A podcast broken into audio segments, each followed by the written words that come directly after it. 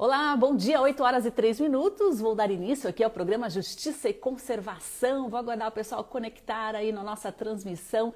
Sejam todos bem-vindos. O pessoal da Eco Guaricana já está aqui com a gente. Rafael Sobani, Sobani Elizabeth Moura, sejam todos bem-vindos. Um ótimo dia, uma ótima sexta-feira, né? Que está arriscando aí um sol aqui em Curitiba.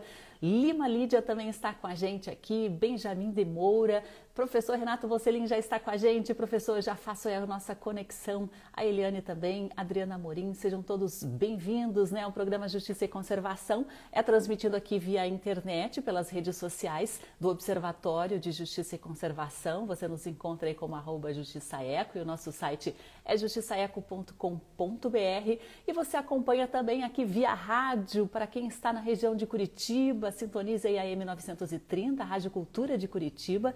Sempre aí os ouvintes estão com a gente, nos acompanhando via rádio e também via Facebook. Você tem a oportunidade de nos acompanhar via Facebook também, além do Instagram, e também participar aí com perguntas, comentários e sugestões para os nossos entrevistados. O programa Justiça e Conservação já está aí há alguns anos no ar, né? Sempre levando conteúdo voltado à justiça, cidadania, meio ambiente, saúde, sempre com fontes, pessoas e instituições de grande relevância e de grande confiabilidade também. Sejam todos bem-vindos. Meu bom dia aí aos ouvintes da Rádio Cultura de Curitiba. Vamos dar início então à nossa transmissão, né? E hoje, olha só, é dia de estreia de um novo quadro aqui no nosso programa. A partir de agora, toda sexta-feira, além da nossa coluna de história com o professor Renato Mocelin, nós vamos falar também sobre turismo, né? Que tem coisa melhor na sexta-feira do que história e turismo, conhecimento e também viajar. E segue a trilha com a gente. Nós vamos saber o que acontece no Brasil e no mundo mundo no setor turístico, né? E nós vamos começar hoje falando sobre a retomada do turismo na Austrália, um dos poucos países que já tomaram medidas práticas para retomar, aquecer a economia. E nós vamos receber aqui Gustavo Cominese, direto da cidade de Gold Coast, que está na rota do governo para o estímulo do setor. E hoje, né, dia 9 de abril, uma data que foi assinado o ato institucional número 1 pela Junta Militar, que se autodenominou Comando Supremo da Revolução. E o objetivo era acabar com qualquer forma de oposição ao golpe militar e criar mecanismos jurídicos também para justificar essa tomada de poder. E o professor Renato Mocelin né, vai trazer um panorama desta época, né, do golpe até os anos de chumbo. Professor, vou te começar a nossa conversa. Bom dia a todos aí, Jean Guimarães, Gustavo Cominese já está acompanhando, o professor Eduardo Vedor. Bom dia, professor Marcelinho, tudo bem? Bom dia, Sandra. Bom dia, ouvintes. Tudo bem? Semana passada a gente parou aí no João Goulart, né, que teve uma posse extremamente conturbada, o país à beira de uma guerra civil, né, professor? Mas o governo de João Goulart, que depois terminou aí com o golpe militar, foi marcado por muita polarização política, né? Vamos relembrar aí o contexto dessa época. Em 25 de agosto de 61, o Jânio intempestivamente renunciou. Até hoje a gente não sabe exatamente o que fez com que o Jânio renunciasse.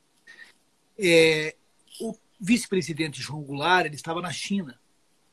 Então a, a hipótese que o Jânio renunciou acreditando que o Congresso não aceitaria a sua renúncia e ele ficaria na presidência, mas com mais poderes. Só que ele acabou se enganando, porque o Congresso aceitou a renúncia dele. E assumiu o presidente da Câmara, que era o Pascoal Ranieri Mazzilli, só que os militares e as camadas conservadoras da sociedade brasileira, os principais jornais, inclusive, se opunham à posse do João Goulart. É, o Rio Grande do Sul era governado por Leonel Moura Brizola, que era cunhado de Goulart. E o Goulart tinha um apoio muito grande no Rio Grande do Sul. E lá iniciou-se a campanha da legalidade acabaram adotando uma solução intermediária. Efetivaram uma emenda à Constituição de 46 e instituiu seu parlamentarismo. Então o Jango assumiu, mas com poderes limitados. O chefe de gabinete passou a ser o político mineiro Tancredo de Almeida Neves. Mas o Brasil vivia uma situação econômica relativamente boa, sabe, Sandra e ouvintes? Em 1960, por exemplo, o nosso produto interno bruto cresceu 9,4%. Em 61, 8,6%. Em 62, 6,6%. A inflação... Professor, e o governo de Jango, ele era um governo parlamentarista e mesmo assim o senhor está comentando aí sobre os avanços econômicos, né? ele foi taxado como esquerdista, né? mas houve avanços, então, na economia brasileira. Sim, só que em janeiro de 63, no dia 6, houve um plebiscito em que a população iria optar entre o parlamentarismo, se permanecia o parlamentarismo, ou se voltaria ao presidencialismo. Então tinha que votar sim ou não. Se a pessoa votasse sim, permanecia o parlamentarismo. Se votasse não, é, retornaria ao presidencialismo. Nove em cada dez eleitores votaram não. Então, Jango, enfim, passou a ter poderes, passou a ser chefe efetivamente do executivo. E nós tivemos o restabelecimento do presidencialismo. Na verdade, o Jango governou pouco tempo. Ele governa de janeiro de 63 com poderes, né? até o golpe de 1 de abril de 64. E foi nesse período que ele procurou implementar as reformas de base. As reformas de base constituíam várias reformas, dentre elas a reforma agrária. Que deu muita confusão, né, é, né, professor, essa reforma agrária. Era Mas reforma, era uma necessidade muito grande. Era uma reforma agrária em terras improdutivas e com a devida indenização. É, diziam que o João Goulart era comunista, mas aqui no Brasil você sabe que a ignorância sempre campeou. Né? Se você cria mais propriedades, você não está sendo comunista, porque no modo de produção comunista, ah, os meios de produção são coletivos. Então, se você cria mais propriedade, você está fortalecendo o modo de produção capitalista. Mas, de qualquer maneira, o, o, X da questão da gestão Jango era a política externa. Vivíamos em plena Guerra Fria e o Jango adotou uma política externa independente. Por exemplo, o Brasil passou a ter relações com a China. O Jânio já havia começado. E era uma visão inteligente, porque a China estava fechada para o mundo. O Brasil podia ter sido o primeiro a entrar no mercado chinês. Também em boas relações com os países do bloco soviético. E não. Em plena Guerra Fria, né, é, né, professor? É, e não se miscuindo na questão cubana. Quer dizer, a América Latina era quintal dos Estados Unidos. E se nós observarmos, e hoje temos acesso a documentos lá do Departamento de Estado dos Estados Unidos, gravações, inclusive, tanto do presidente John Kennedy, como depois do Lyndon Johnson, pressionando o João Goulart. E o João Goulart também é, procurou conter as remessas de lucros de empresas estrangeiras que aqui operavam. Ele tinha o apoio do PTB e de partidos mais à esquerda, mas também o apoio do centro. Eu diria, sabe, Sandra, resumidamente, que o governo do João Goulart era um governo reformista. Num país onde as discrepâncias sociais eram enormes, ele tentava tornar o capitalismo brasileiro um pouco menos injusto. E não é verdade que o povo quis o golpe. Uma pesquisa feita pelo IBOP entre os dias 9 e 26 de março de 64 essa pesquisa ficou engavetada até pouco tempo atrás, é, revelou que 72%, 72% da população aprovava o governo Goulart. 86% entre os mais pobres. Então, estavam contra o Goulart. Setores da classe média, uma parcela significativa do empresariado, os proprietários rurais muitos de forma ingênua, porque ninguém ia realizar a reforma agrária em terras produtivas e também ninguém iria mexer na pequena e média propriedade. É interessante, se o Goulart fosse candidato à reeleição, não podia ser, não havia reeleição. O mandato do presidente era de cinco anos. Teríamos eleições em 65, mas o Goulart não podia ser. Mas se ele fosse em Fortaleza, ele teria 57% dos votos. 34 não votariam nele, 9 não sabiam. A votação dele, por exemplo, em Porto Alegre seria maciça, ele teria 52% dos votos. Em Curitiba, ele perdia.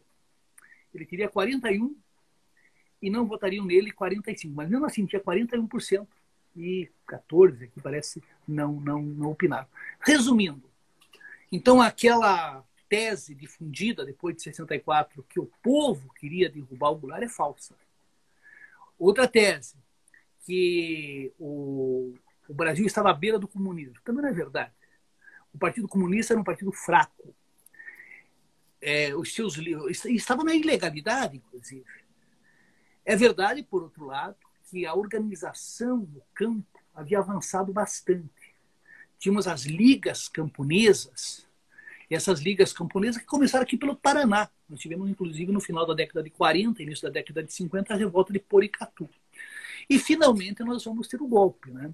O Goulart faz um discurso no dia 13 de março, que assusta setores mais conservadores da sociedade. E o golpe estava sendo preparado para ser desfechado no começo de abril. Só que o general Olímpio Mourão Filho, lá de Minas Gerais, de de Fora, acabou se precipitando e deu início ao movimento militar. Durante o regime militar, e mesmo hoje, muitos celebram 31 de março como dia da Revolução de 64. Nada mais falso. No dia 31 de março, Goulart estava no Rio de Janeiro, no Palácio das Laranjeiras. No dia seguinte, dia 1 de abril, é, no começo da tarde, ele deixou o Rio de Janeiro e foi para Brasília. Então, ele estava no Brasil, 1 de abril. Em Brasília, a situação, ele percebeu que estava fugindo do seu controle.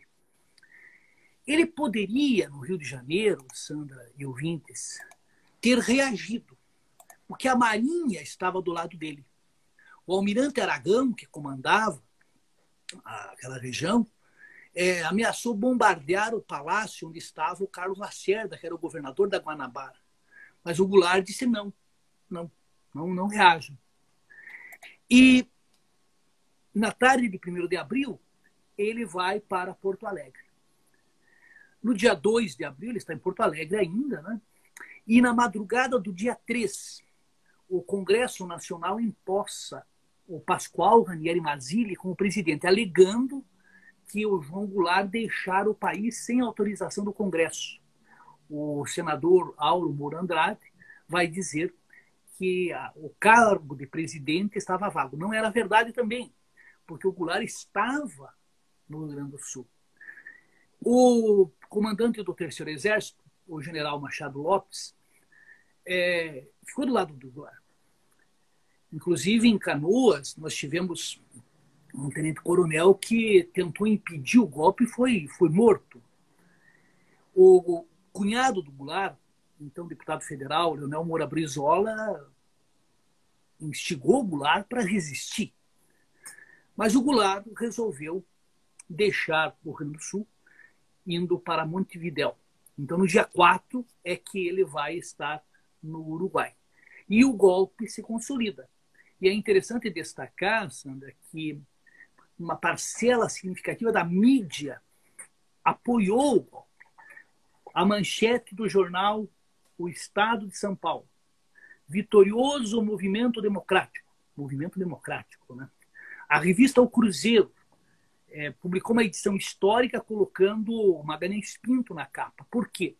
Porque os governadores dos estados chaves apoiaram o golpe.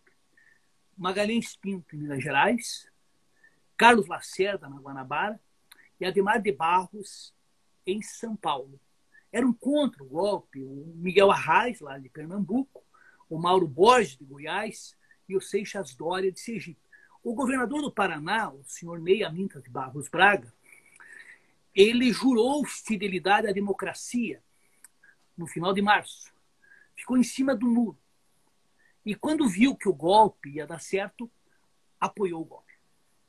Professor, mas o senhor falou duas coisas que me chamaram a atenção. Que primeiro que o Brasil era quintal né, dos Estados Unidos e havia essa questão envolvendo a política externa, até com, com a, a, a promulgação da lei de remessa de lucros que impedia né, que empresas estrangeiras mandassem dinheiro ah, para fora, assim, a rodo, como acontecia, né? Foi limitada essa remessa. Ou seja, havia um descontentamento americano muito grande com a situação aqui no Brasil, com, com os caminhos, né? Os rumos aí de independência que o país estava tomando. E houve um financiamento do governo dos Estados Unidos a esse golpe, houve, é, assim, uma manipulação para existir esse golpe aqui por parte dos Estados Unidos. Qual foi realmente o papel americano aí na tomada de poder por parte dos militares? Houve sim, inclusive injetaram dinheiro.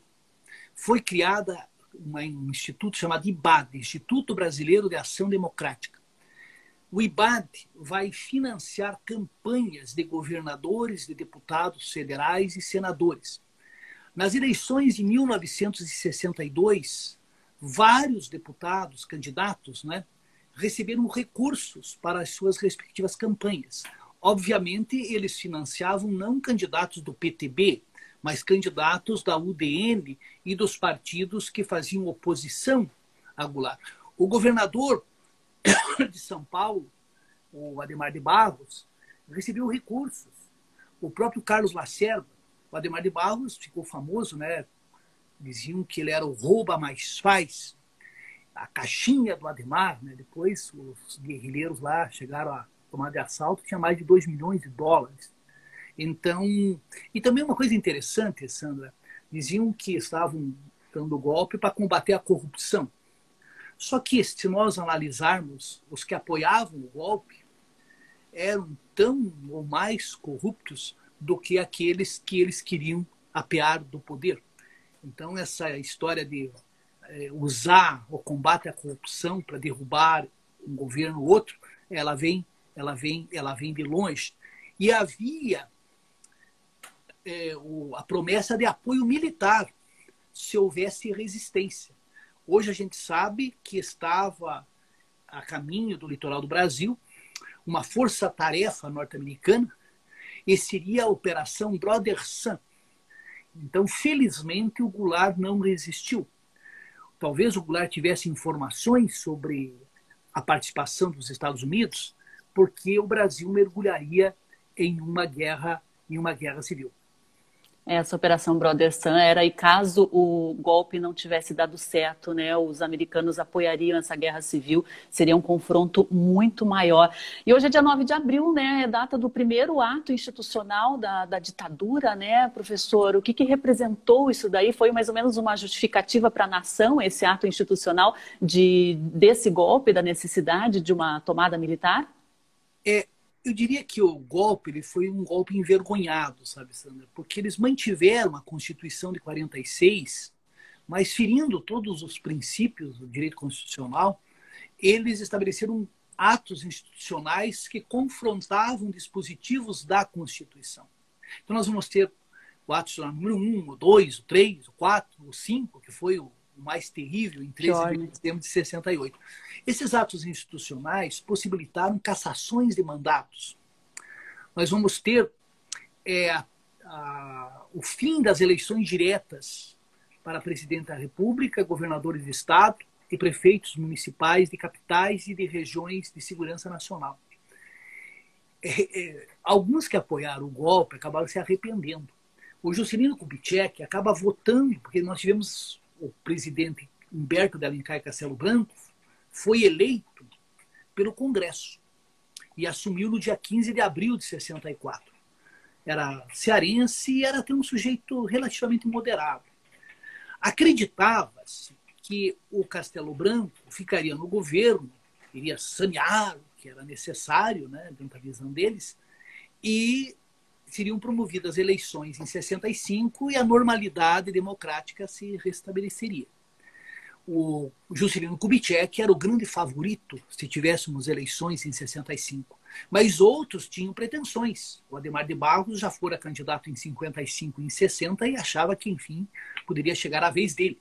O Carlos Lacerda, idem. Mas aí eles tiveram uma surpresa. Eles vão ser caçados e a eleição é, não vai acontecer. Aqui no Paraná, o Ney Braga, ele tornou-se totalmente é, ligado ao regime militar, tinha boas relações com Castelo Branco e não fez nenhum tipo de, de protesto. Né? Mas nós tivemos aqui no Paraná, Sandra, ouvintes, cassações. O, por exemplo, o Amaury Silva, que era é, foi deputado, que foi senador, foi senador, foi ministro do JAM, foi cassado. A cassação, do, por exemplo, do, ex-governador Moisés Lupion, do João Simões, o Léo Neves Barcelo, Luiz Alberto Dalcanale. E se os nossos ouvintes tiverem é, curiosidade, o falecido jornalista Milton Ivan Heller, ele escreveu um livro muito interessante, Resistência Democrática, a repressão do Paraná. Então, é um livro da Paz e Terra, em que nós temos aqui uma documentação bastante expressiva sobre como foi a repressão durante o regime de 64 aqui no estado do Paraná. E muita gente que depois se arvorou em defensora da democracia apoiou o golpe e muitos acabaram é, crescendo, nascendo e prosperando politicamente em função do regime do regime militar. Então, em professor, 60... professor, só repete o nome do livro aí que o senhor falou um pouquinho rápido, eu não consegui captar aqui para colocar nos comentários para o pessoal que tiver interesse. É Revolução Democrática, está invertido ali para mim. É, é Resistência tá... Democrática, desculpe. Tá? Resistência, Resistência Democrática? Democrática, né? Resistência Democrática à Repressão no Paraná, de Milton Ivan Heller, editora Paz e Terra. Resistência uhum. Democrática à Repressão no Paraná. Vou colocar aqui para o pessoal que tiver interesse. Professor, inclusive, né, eu, eu, tenho acompanhado aqui no bairro Bacatiri, em Curitiba, que é uma área, uma região ali com sede de várias forças armadas, né? O pessoal toda sexta-feira tem feito ali uma mobilização pequena, né, reduzida o número de pessoas, mas é pedindo intervenção militar, professor. Você acredita? Toda sexta-feira o pessoal está se reunindo ali de verde e amarelo, sem máscara, inclusive, é, em frente ali à sede das forças armadas, né, da, da aeronáutica, pedindo a intervenção militar militar, professor. Queria que o senhor comentasse como foi, relembrasse esse pessoal aí a respeito dos anos de chumbo, né? Como é que foi isso? O que, que o pessoal está pedindo para retornar? A ignorância mata. Né? A ignorância levou o Brasil à situação que nós estamos hoje. Eu diria que os nossos conhecimentos históricos, pelo menos uma parcela significativa da população, é precário. Essas pessoas não têm ideia do que foi o regime militar. É verdade que, no plano econômico, por exemplo, Sandra, o ministro do Planejamento do Castelo Branco era um homem competente, o doutor Roberto Campos. E nós tivemos uma redução dos gastos públicos, um controle da inflação, mas teve custos. O movimento, o movimento é, operário foi contido, as greves tornaram-se praticamente impossíveis e houve uma redução do poder de compra do trabalhador. Portanto, o regime militar não acabou com a corrupção conforme apregoavam. É, quando essas pessoas é, exaltam o regime militar, elas têm a ilusão, porque o passado sempre parece que foi melhor. Você conversar com uma pessoa de 80 anos que viveu nessa época, ela diz: Eu vivi nessa época, eu conheço. Não é nada. Eu, quando me perguntava me perguntavam o que eu achava dos acontecimentos de 2016, o que, que um historiador diria no futuro. Eu disse: calma, o que eu vou dizer no futuro sobre 2016 vai depender muito da documentação que eu terei acesso. Então, se vocês pegarem os jornais, revista de 2016, você tem um, um, uma visão. Hoje, a gente sabe bem mais coisas do que aconteceu por detrás do impeachment da então presidente Dilma. Quer dizer, o historiador tem que deixar que as coisas se assentem, né, para mais tarde, com imparcialidade, procurando ser objetivo e com base na documentação. Por exemplo, eu falei que o Goulart era popular. Eu não falei de ter lido num comentário do WhatsApp no, ou no Facebook. Eu falei com base em pesquisa realizada na época. Quando eu disse que o governo dos Estados Unidos estava apoiando o golpe, teve uma CPI e o deputado Eloy Dutra redigiu o texto final do IBAD, provando que entrou dinheiro, que a CIA interveio. Então, é preciso você ter uma documentação, você faz história da maneira que muita gente pensa. Portanto, o que falta é conhecimento. É você realmente. É... E, claro, nós tivemos algumas pessoas que apoiavam o golpe, apoiaram o golpe de 64, acreditando que o Brasil realmente estava à beira do comunismo. Assim como alguns que equivocadamente votaram no senhor Jair Bolsonaro, acreditavam nas lorotas que eram difundidas é, pelas redes sociais. E só para a gente completar, Sandra, a questão ambiental durante o regime é, militar. Houve a ânsia do desenvolvimento, do progresso, e de fato nós tivemos um crescimento econômico significativo, principalmente ali de 68 até 74, com taxas de crescimento nós tivemos em 73 14% de crescimento do PIB. Só que a questão ambiental era completamente esquecida. A Conferência de Estocolmo de 72, lá em, é, na Suécia, aqui no Brasil, passou em brancas nuvens para o governo. E tanto é verdade, né, Sandra, que o IBAMA só foi criado em 1989. E apenas na década de 80 é que alguns setores do governo começaram a ter, ainda de forma embrionária, algumas preocupações, pressionados externamente com a questão ambiental. E nós vamos ter a expansão da pecuária, né? expansão da pecuária no centro-oeste, na região amazônica, e o desmatamento avançou assim terrivelmente, principalmente nos anos 70. A construção, por exemplo, da Transamazônica, que trouxe impactos ambientais e humanos tremendos para aquela região. Era o sonho do Brasil potência. Né? O pessoal fala tanto em corrupção. A construção de Tucuruí, por exemplo, é uma coisa assim tremenda. Né? Nós tivemos eh, desvios medonhos e nós podemos fazer um próximo programa em que eu abordarei, né, nós já estamos no final hoje, é, abordarei essa questão, o regime militar propriamente dito, e as reações armadas ao regime militar e a redemocratização. Porque cada vez mais eu acredito que nós precisamos conhecer história, estudar história, não que eu saiba tudo, evidentemente estou sempre aprendendo, para não cometer os equívocos que temos cometido e que não tenhamos pessoas ingênuas indo pedir a ditadura.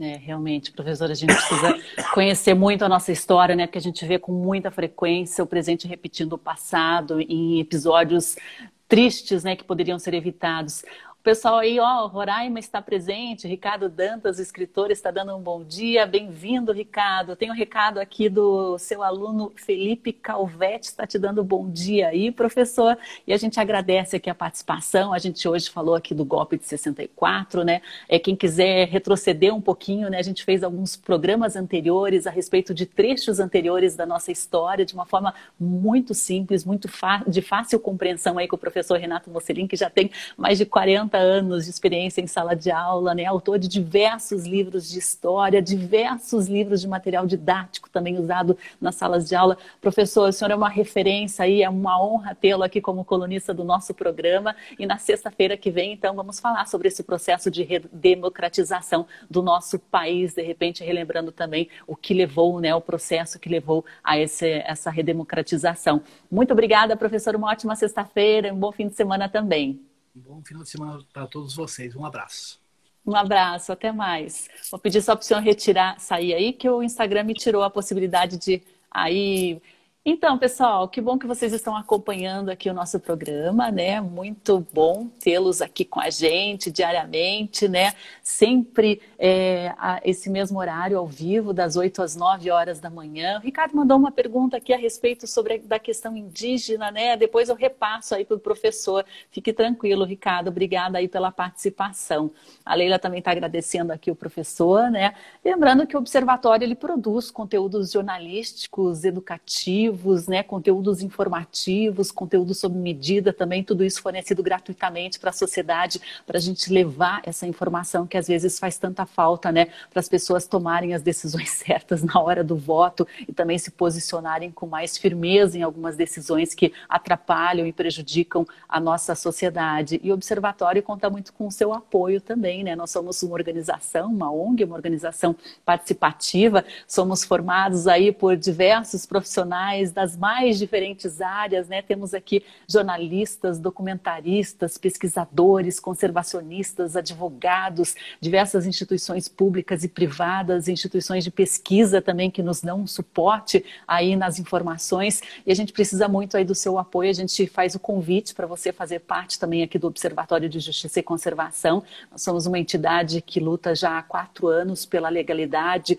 pela transparência, contra a corrupção em assuntos que envolvem principalmente a área ambiental. Já encabeçamos diversas campanhas aí em prol da natureza, né? E a gente conta com o seu apoio. A gente tem, inclusive, um financiamento coletivo permanente no benfeitoria.com/ojc, que a partir de 20 reais você pode nos ajudar a manter aqui as atividades, né? Já impulsionamos reportagens em veículos nacionais, internacionais, levando a informação a respeito dos riscos que o nosso meio ambiente tem corrido a diversos pontos do Brasil e do mundo, né? Eu acho que a informação é uma arma muito importante para a gente evitar não só retrocessos, mas como também esse aumento que a gente tem visto aí do desmatamento, né, de abusos de poder no que se refere a decisões é, relacionadas ao nosso patrimônio natural. Então, Seja você também um fiscalizador do meio ambiente, seja você também um associado aqui do OJC, a sua ajuda, o seu apoio é muito importante para as nossas atividades. E hoje é sexta-feira, né? Dia de estreia, inclusive, vamos estrear aqui uma coluna sobre turismo. Vamos deixar essa última meia hora da semana para a gente falar sobre o turismo no Brasil, no mundo, turismo local, regional, internacional. E hoje a gente vai fazer uma transmissão aqui na nossa estreia direto da Austrália, da cidade de Gold Coast. E nome bonito, né? Costa Dourada, Gustavo Cominese, turismólogo, gerente da Hello Austrália Turismo. Seja muito bem-vindo. Tudo bem, Sandra? Beleza? Um prazer estar aqui com você mais uma vez. Nosso último encontro foi há dois anos atrás, na minha visita aí, novamente a convite do meu amigo André Dias. E é isso aí, estou aqui pronto para compartilhar com vocês um pouco é, do que está acontecendo aqui do outro lado do mundo. É, Gustavo, e a gente percebe aí que o, a Austrália, acho que é o primeiro, se não um dos primeiros países que já está investindo nessa situação de pandemia na retomada econômica, na retomada do turismo, da aviação, né? Mas a estratégia, ela é bem diferente, né? É um investimento aí num turismo doméstico, né? Fazer as pessoas gastarem, gastarem muito dinheiro, mas no quintal de casa. Explica pra gente quais foram as medidas, o pacote que o governo australiano lançou para incrementar incentivar a retomada do turismo? É, na, na verdade, é uma. Iniciando agora né, um, um trabalho vindo por parte do governo da Austrália para essa retomada, principalmente da parte do turismo, né, como um incentivo realmente dos australianos viajarem localmente, né? Então, eu vejo assim, desde que iniciou-se toda a pandemia em março do ano passado aqui na Austrália, né? Muito se tinha dúvida de quando ia se, se começar essa retomada, e agora a gente está caminhando sempre para um cenário mais positivo, e com certeza medidas como essa, vindo dos, dos órgãos governamentais incentivando o, o turismo local, né, é, é, é, é, o passo número um, não somente né, para estruturar as, as, as, os órgãos locais, as comunidades locais, né, as áreas regionais, como a gente fala muito aqui na Austrália, mas como também incentivar os cidadãos, as pessoas realmente a voltarem até aquela vida normal, a, a viajar realmente, a ter aquela experiência, né, que, que é fundamental para as nossas vidas. É, Gustavo, a gente vê um controle muito rigoroso no que diz respeito à transmissão da doença, né? Quando se identifica um caso na Austrália, automaticamente já se faz esse bloqueio, né? As pessoas é, são impedidas de circular até que se tota, seja a situação totalmente controlada, né? E a Austrália é um dos poucos países que tem conseguido controlar e até por isso já tem pensado em retomada de turismo, né? Como que está a situação aí? O que, que você tem sentido? É, os, os casos, o controle da pandemia? Você acha que é seguro realmente é, fazer, retomar a, as viagens de avião? Sim, com certeza. A, a, Austrália tem, é, é um país muito conservador, né? Ela é muito cautelosa em todas as ações. E uma das coisas, eu mesmo, né, morando aqui já há 10 anos, que eu tive um contato pela primeira vez foi realmente é, essa, essa proximidade, vamos dizer assim, do governo em, em se comunicar com a população, né? Então a gente tinha anúncios quase que diários, né, por parte do, do, do primeiro-ministro da Austrália, de, de, de, cada passo que ia se tomar. Então o que você mencionou agora, por exemplo, no, no, no do que a gente teve a, a, nesse último final de semana de Páscoa, por exemplo, a gente ia ter, eu vou usar um exemplo meu aqui. Eu ia participar de um festival de música chamado Blues Fest, numa cidade de Byron Bay, que fica mais ou menos a 40 minutos de onde eu estou, da Gold Coast. E tivemos é, na região aqui do sudeste de Queensland e do norte de New South Wales um caso. Né? E começou a, a, a, a ter, é, como é que a gente fala aqui, a, a tracking, né? O próprio governo hoje tem meios para você track, né? é, as pessoas onde elas estavam por meio dos aplicativos ou mesmo né, cartão de crédito para ver onde realmente essas pessoas Rastrear, passaram. né? Rastrear, exatamente, essa é a palavra. Desculpa, estava me fugindo da palavra aqui do português. Mas a gente teve isso que, infelizmente, um dos maiores festivais de música da Austrália, que estava sendo esperado já há muito tempo, porque foi cancelado ano passado, foi cancelado, né? Assim, de um dia para a noite. Só para você um ter caso. ideia, é, foi mais ou menos um caso. É, o medo maior é sempre a, a, transmissão dentro da comunidade, né? Quando você tem né, os, os, a chegada do pessoal é, de fora, né, ficando em quarentena, quando tem casos desse tipo, é muito mais controlado, né, por conta do perímetro onde se encontra. Mas quando existe a, trans, a transmissão perante a comunidade, é onde as coisas começam realmente a fugir do controle. Então a gente teve, né, desde o início, né, do, do aviso, olha, aconteceu isso, né? Estamos vendo que pode acontecer. As coisas foram mudando. Então eu em dois dias de, de, de trabalhar num festival, né, de cinco dias de música, onde considerado um dos maiores, um dos maiores bandas, por exemplo, vou mencionar aqui John Butler Trio, é, Ocean Alley, Teskey Brothers, Tesh Sultana, assim, nomes de referência internacional, com certeza australiano. É, eu, em dois dias, eu fui obrigado a fazer o exame. E no dia que eu fiz o exame, eu fiz, era 8 horas da manhã, às 5 horas da tarde o festival foi cancelado. Então, tipo Olha assim, só. é, é um rigor, que, né? Por minutos, por, por, por, por casos, por, por, por coisas que pode acontecer, as coisas mudam completamente aqui na Austrália. E uma das Se coisas bacanas antecipam. é não só de, de falar da parte do turismo também, mas do próprio incentivo do que era possível de se fazer, né? Um festival como esse, né? Foi feito um incentivo de só bandas locais, né? Então tudo que está sendo feito realmente, né? Desde essa dessa volta é um incentivo local, não somente do turismo, mas principalmente dessa parte da cultura, né? Onde influenciar os próprios australianos, as pessoas que estão dentro da Austrália, né? Seja de, de qualquer nacionalidade, a consumir o que é o local, ao que é daqui, ao que é nosso, né? Então a gente, né, graças a Deus, passou por uma, por um, tem passado, né, por uma, por uma pandemia aqui muito diferente, com certeza, do que o Brasil está passando, mas para nós realmente esse senso de comunidade, eu como brasileiro que moro aqui há 10 anos, foi muito bacana de ter é, é, esse, esse, esse convívio, esse é, tá vivendo isso e com certeza ter essa, essa, essa fonte do governo para muitas coisas, e como falei da cultura, um exemplo agora com certeza é o turismo. Né? É, eu até nem vou entrar em muitos detalhes da situação aqui no Brasil, porque eu estou vendo que tem pessoal da tua família presente, eu não quero é. preocupá-lo aí com os seus parentes, tá?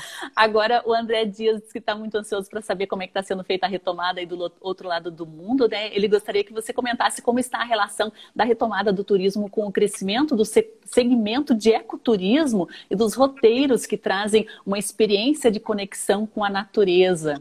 Perfeito. Uh, uma das coisas que é bem importante mencionar é que toda, mesmo com a retomada, né, criou-se medidas, né, o que a gente chama aqui o COVID Safe Plan, né? Então são os planos, né, para você começar a operar normalmente, vamos dizer assim. Então a gente usa muito o QR Code para tudo que a gente faz aqui. Qualquer lugar que você entra, qualquer é, viagem que você frequenta, passagem aérea que você compra, aeroporto que você entra, restaurante, tudo, tudo é, funciona a, através dessa, desse de rastreamento, como mesmo você falou. Ah, o bacana que tem sido feito é o seguinte: o estímulo maior que tem sido feito hoje por parte do governo é incentivar, que vai começar agora, a partir do dia ah, 19 de abril, se eu não me engano, né, um incentivo para que as passagens aéreas para destinos que a gente chama muito das áreas regionais sejam pela metade do preço. Ou seja, né, deixando as passagens mais baratas, você estimula as pessoas a terem a possibilidade de viajar e, consequentemente, você estimular meios de hospedagem, transportes, bares e restaurantes, né, onde essas comunidades locais rely, né, elas dependem né, do turismo. Então, não é para qualquer lugar, aí, Sydney, Melbourne, esses grandes centros, mas sim as áreas regionais onde normalmente dependiam muito do turismo internacional certo? Então, não é para todo local que você vai ter passagens pela metade do preço, né? São para destinos específicos. Eu vou, ah, como, como o André mencionou, eu vou, eu vou só dizer alguns locais, por exemplo, né, na região nordeste de Queensland, por exemplo, como a região de Whitsundays, né, que a gente chama aqui. É a região da Barreira de Corais, por exemplo, né? Então, destinos onde tem barcos, é, vilarejos, né? Tanto o turismo, ecoturismo, essa parte marítima também, de ir até a barreira de corais, mergulho, tem sido muito estimulado, né, para isso. Posso mencionar também a região de South Australia, onde tem muitos destinos inóspitos e também regiões de vinícolas, por exemplo, né, onde estão sendo estimulados para realmente as pessoas perderem esse medo, né, é, de viajar, voltar a esse normal que a gente sempre viveu, vamos dizer assim, mas ter também uma tranquilidade dizendo assim, né? O governo, né, a alta escala fala, tá liberado, podem fazer, tá aqui o incentivo, pode fazer isso, né? Mas é aquela coisa, né? Tudo pode mudar a qualquer hora, é sempre com um pouco de pé atrás, mas sempre dando uma estimulada, mas sempre é, priorizando com certeza a saúde em primeiro lugar.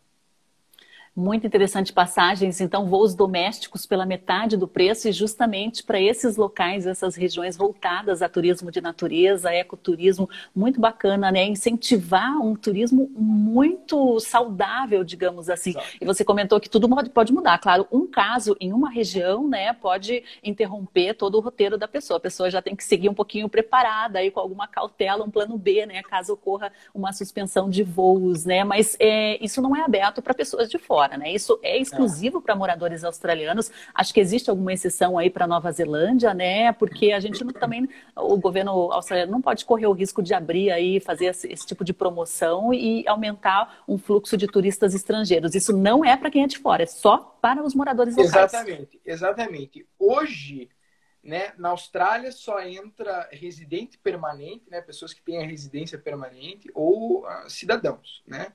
E ainda, é, essas pessoas que estão fora da Austrália ainda têm dificuldade porque tem que passar por todo o processo da quarentena, que basicamente são 14 dias dentro de um hotel. Até uma das coisas super importantes da gente dizer que está acontecendo nesse momento, o Campeonato Mundial de Surf. Né? A gente teve em Melbourne, por exemplo, o Australia Open, que aconteceu, mediante as restrições. A gente está tendo o WSL na cidade de Newcastle hoje, onde a organização World Surfing League ela fretou um avião, ela tem hoje um hotel de quarentena específico para atletas, comissão técnica, todo mundo que está envolvido, para poder fazer acontecer. Então, hoje, se você olhar em Instagram de surfistas profissionais, todo mundo passou 14 dias dentro, dentro de um quarto de hotel. é, tenistas profissionais de Djokovic, todos que jogaram o Austrália Open, também passaram por isso. Então, independente de quem você é, da onde você veio, você passa né, pelo processo que a Austrália é, estipula. Então,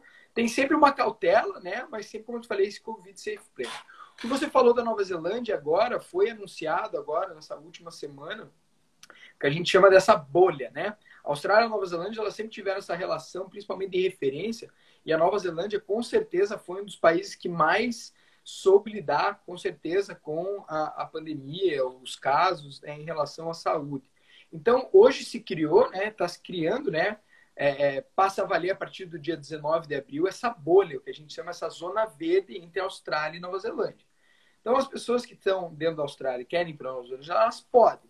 As pessoas que estão na Nova Zelândia, elas podem vir para cá, mas também colocam-se é, pontos de que a qualquer momento podem se continuar as viagens, a qualquer momento podem se pausar as viagens e a qualquer momento podem se suspender as viagens, entendeu?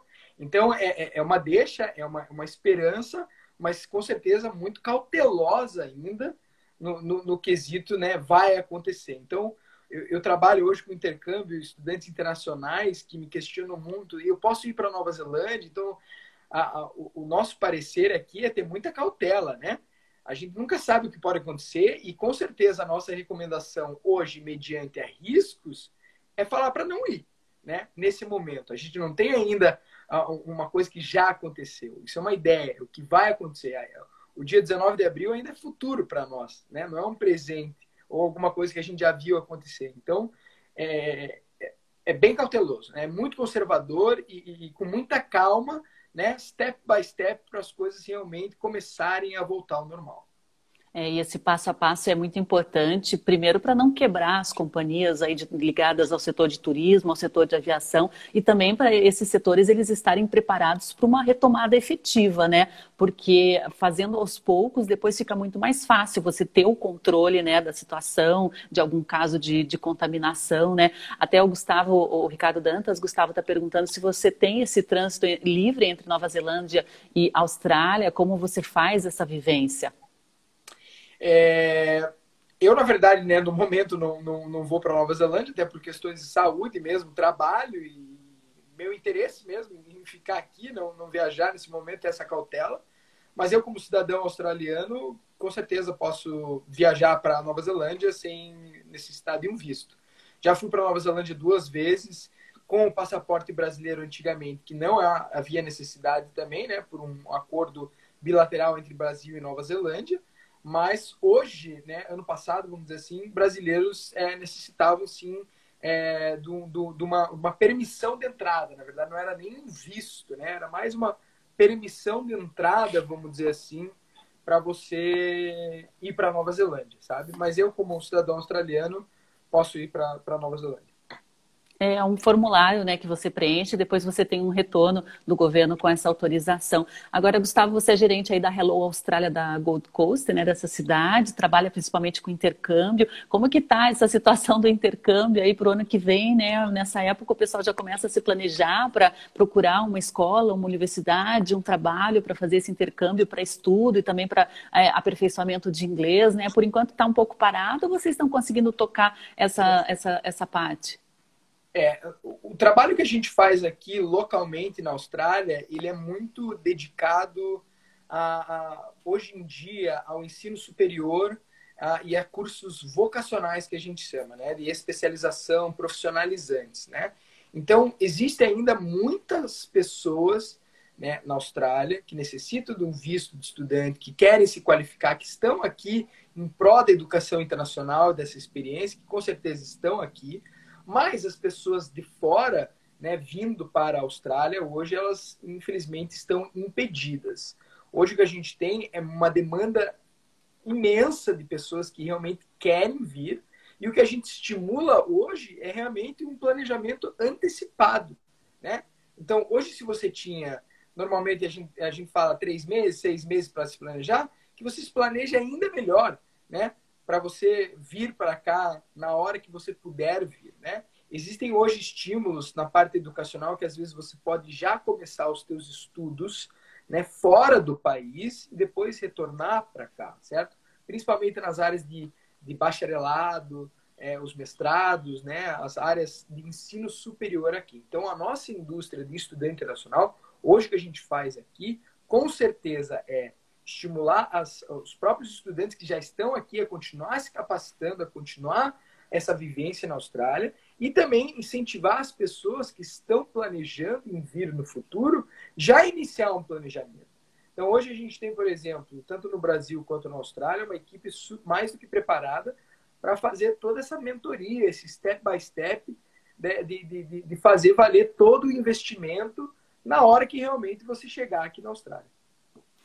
E Gustavo, acho que a vacinação também é um ponto importante para a gente avançar no turismo, né? No turismo de negócios, no turismo de lazer, no turismo aí de educação também, né? Aqui no Brasil está um pouquinho devagar o processo. Na Austrália, como é que está aí? Porque acho que a partir do momento que a maioria da população estiver vacinada, eu acho que vai ficar muito mais tranquila essa operação toda, né? Envolvendo é, embarque aéreo, envolvendo o translado, hotel.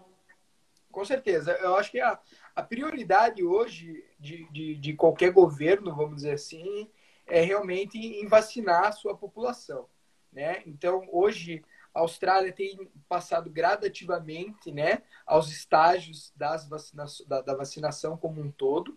Né? Hoje, inclusive, saiu é, uma notícia né, de que foi requerido mais vacinas ainda para a Austrália ter, justamente para realmente imunizar a população né, para futuros contágios.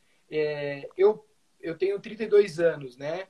Eu tenho uma, uma, uma expectativa, vamos dizer assim, né? Não é uma hora, mas em média de entre julho e setembro, né? Porque eles não, não sabem quando isso vai acontecer.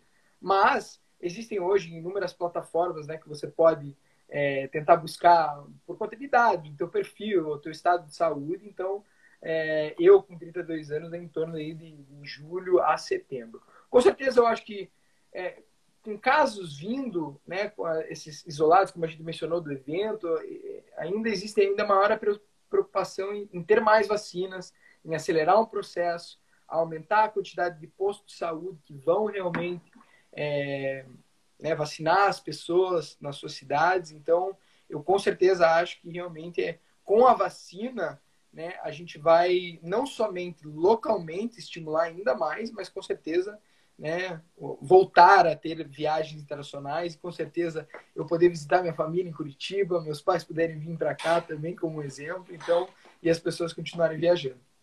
Ah, o Ricardo aí, que também é professor de uma, institui uma instituição de ensino lá em Roraima, né? É casado com a Yara Makushi, que é uma pesquisadora de antropologia, né? Já se interessou aí a respeito dessa experiência para pesquisador brasileiro na Austrália. Como que funciona? A Hello Austrália faz essa ponte também com instituições de pesquisa australiana, porque há um interesse também muito grande na matéria-prima pensante aqui do Brasil, né?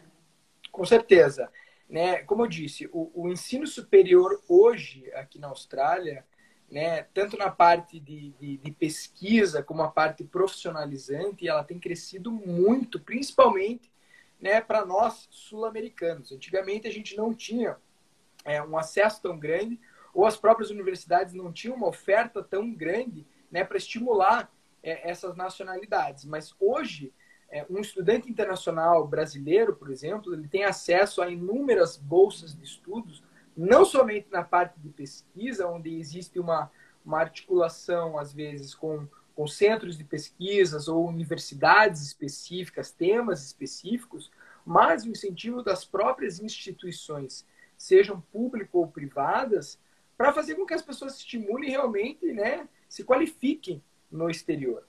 Então, respondendo à pergunta do Ricardo, a, a, a parte de pesquisa ela sempre vai ser é, diferenciada com base na universidade. Tem universidade que ela, é, é, ela tem uma pesquisa mais forte em relação à saúde, ou meio ambiente, ou a parte financeira, ou a parte de engenharia, tecnologia. Então, tudo vai se diferenciar. O meu trabalho como um intermediador, um, um consultor de carreiras, né, um agente de intercâmbio, um agente de viagem, posso aqui me chamar de inúmeras profissões, com certeza é te passar essa mentoria de todo um processo de admissão, né, de um processo seletivo, é, processo de aplicações de bolsa. Então, sempre que você tiver qualquer dúvida a respeito, me coloco à disposição para vocês né, que querem saber mais sobre o estudo, o ensino como um todo na Austrália, falando assim, né? Nós da Hello Austrália, por exemplo, a gente não atua somente com a Austrália, trabalhamos com Canadá, Estados Unidos, Inglaterra, eh, Nova Zelândia, vamos ter outros destinos, mas eu, Gustavo, atuo é, especificadamente aqui é, na, na Austrália. Muito interessante essa questão envolvendo um turismo científico de aprendizado, né? Olha, e o Gustavo é a ponte certa aí para o pessoal que tem interesse né, em conhecer essas instituições que recebem, que abrem as portas para os brasileiros. Mas para a gente ir também, né, a gente tem que saber um pouquinho como é que funciona né, o sistema de saúde aí. A Edna está perguntando se tem algo como o SUS aí para a gente se, se agarrar caso alguma coisa dê errado. O, o brasileiro é obrigado também a fazer um seguro saúde, né? Para caso aconteça alguma coisa, que a Austrália tem também aos seus aspectos aí um pouco selvagens, né? É, é com certeza tem é, o, a saúde pública aqui da Austrália, né? A gente chama de Medicare, é, mas é, todo estudante internacional que vem para cá, ele tem um seguro obrigatório como parte do programa dele. Então, é um, é um documento obrigatório, né? Você não consegue vir para cá sem um, um, seguro de saúde obrigatório. Eu, como cidadão australiano, eu tenho é, um, um, seguro de saúde público aqui na Austrália, onde eu tenho acesso né, a, a muitas coisas é, em relação a médicos, exames, uma série de coisas. E com certeza, né, a gente falando de pandemia, né, fiz um exame aqui de graça, eu fiz dentro do meu carro, é, como se fosse uma fila de drive-thru mesmo. E muito bacana da Austrália é, é, é, é, o timing né, deles, né? A, a parte da pontualidade. Só para você ter ideia, eu iniciava-se os exames às 8 horas da manhã, eu estava numa fila grande com um amigo meu, às 8 e 2 começou a se movimentar. Então, tipo assim, claro que tinha muitos casos, mas eu em uma hora eu, eu, eu fiz o exame em menos de 5 minutos e ainda recebi uma mensagem é, 24 horas depois com o, o resultado. Então, respondendo a pergunta, acho que da Edna, né? Ela não, com certeza, tem um seguro de saúde público aqui na Austrália e, e ele é muito bom, graças a Deus. Que bom, né? Que bom que está tão organizado aí.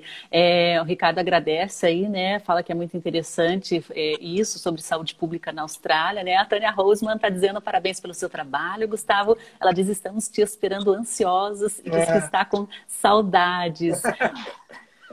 Até nem minha tia. Um beijo, tia. Te amo muito. Ah, muito legal. Bem-vinda, Tânia. Seja sempre muito bem-vinda. E o pessoal que acompanhou aí a sexta-feira, né, além da coluna de história com o professor Renato Mocelin, a gente deu start aqui para uma coluna de turismo. Então, ó, segue a trilha com a gente, que a gente vai viajar bastante, conhecer outros pontos do mundo, do Brasil, também turismo regional, turismo local, que é muito importante, essencial também para o setor. A gente vai fazer toda sexta-feira aqui no segundo horário, né, uma entrevista, convidar alguém que é referência, que tem informações muito interessantes, assim assim como o Gustavo Cominese, ele que é turismólogo e está atuando na Austrália aí já há 10 anos e trouxe informações bastante interessantes sobre a retomada do turismo no país, né? E algumas situações envolvendo também a pandemia e a questão da saúde. Gustavo, muito obrigada e um ótimo, uma ótima noite aí já, né? Que já está bem, bem tarde na Austrália. Exatamente, são acho que quase 10 horas da noite, 10 em ponto aqui na Austrália, né? Agradeço mais uma vez aí por fazer parte desse projeto tão bonito de vocês. Mais uma vez agradeço ao André, grande parceiro aí pelo convite, você, Sandra, pela segunda vez, não pessoalmente, mas agora no formato online, esse, esse novo formato, né, é, atual, vamos dizer assim. E eu estou sempre à disposição para ajudar qualquer pessoa que queira saber mais sobre turismo, sobre educação internacional. E estou aqui mais uma vez para para fazer parte desse projeto tão bacana. Sandra, muito obrigado, como sempre, pela tua energia também. Maneiro matar um pouco das saudades, passando o biarticulado ali atrás, o Interbairros, né? É, peguei muito esse ônibus, então, né, eu, eu, sou eu sou curitibano, eu sou daí, então muito bacana estar tá, tá com esse contato próximo aí com vocês. Muito legal, matou as saudades aqui do, do centro de Curitiba, movimentação pela manhã. Gustavo, uma ótima noite, obrigada, a gente mantém Beijo. contato. Tchau, Qualquer tchau. novidade traz aí pra Até gente. Para quem não conhece, Observatório de Justiça e Conservação, arroba Justiça Eco. Voltamos ao vivo na segunda-feira. Até lá. Tchau, tchau.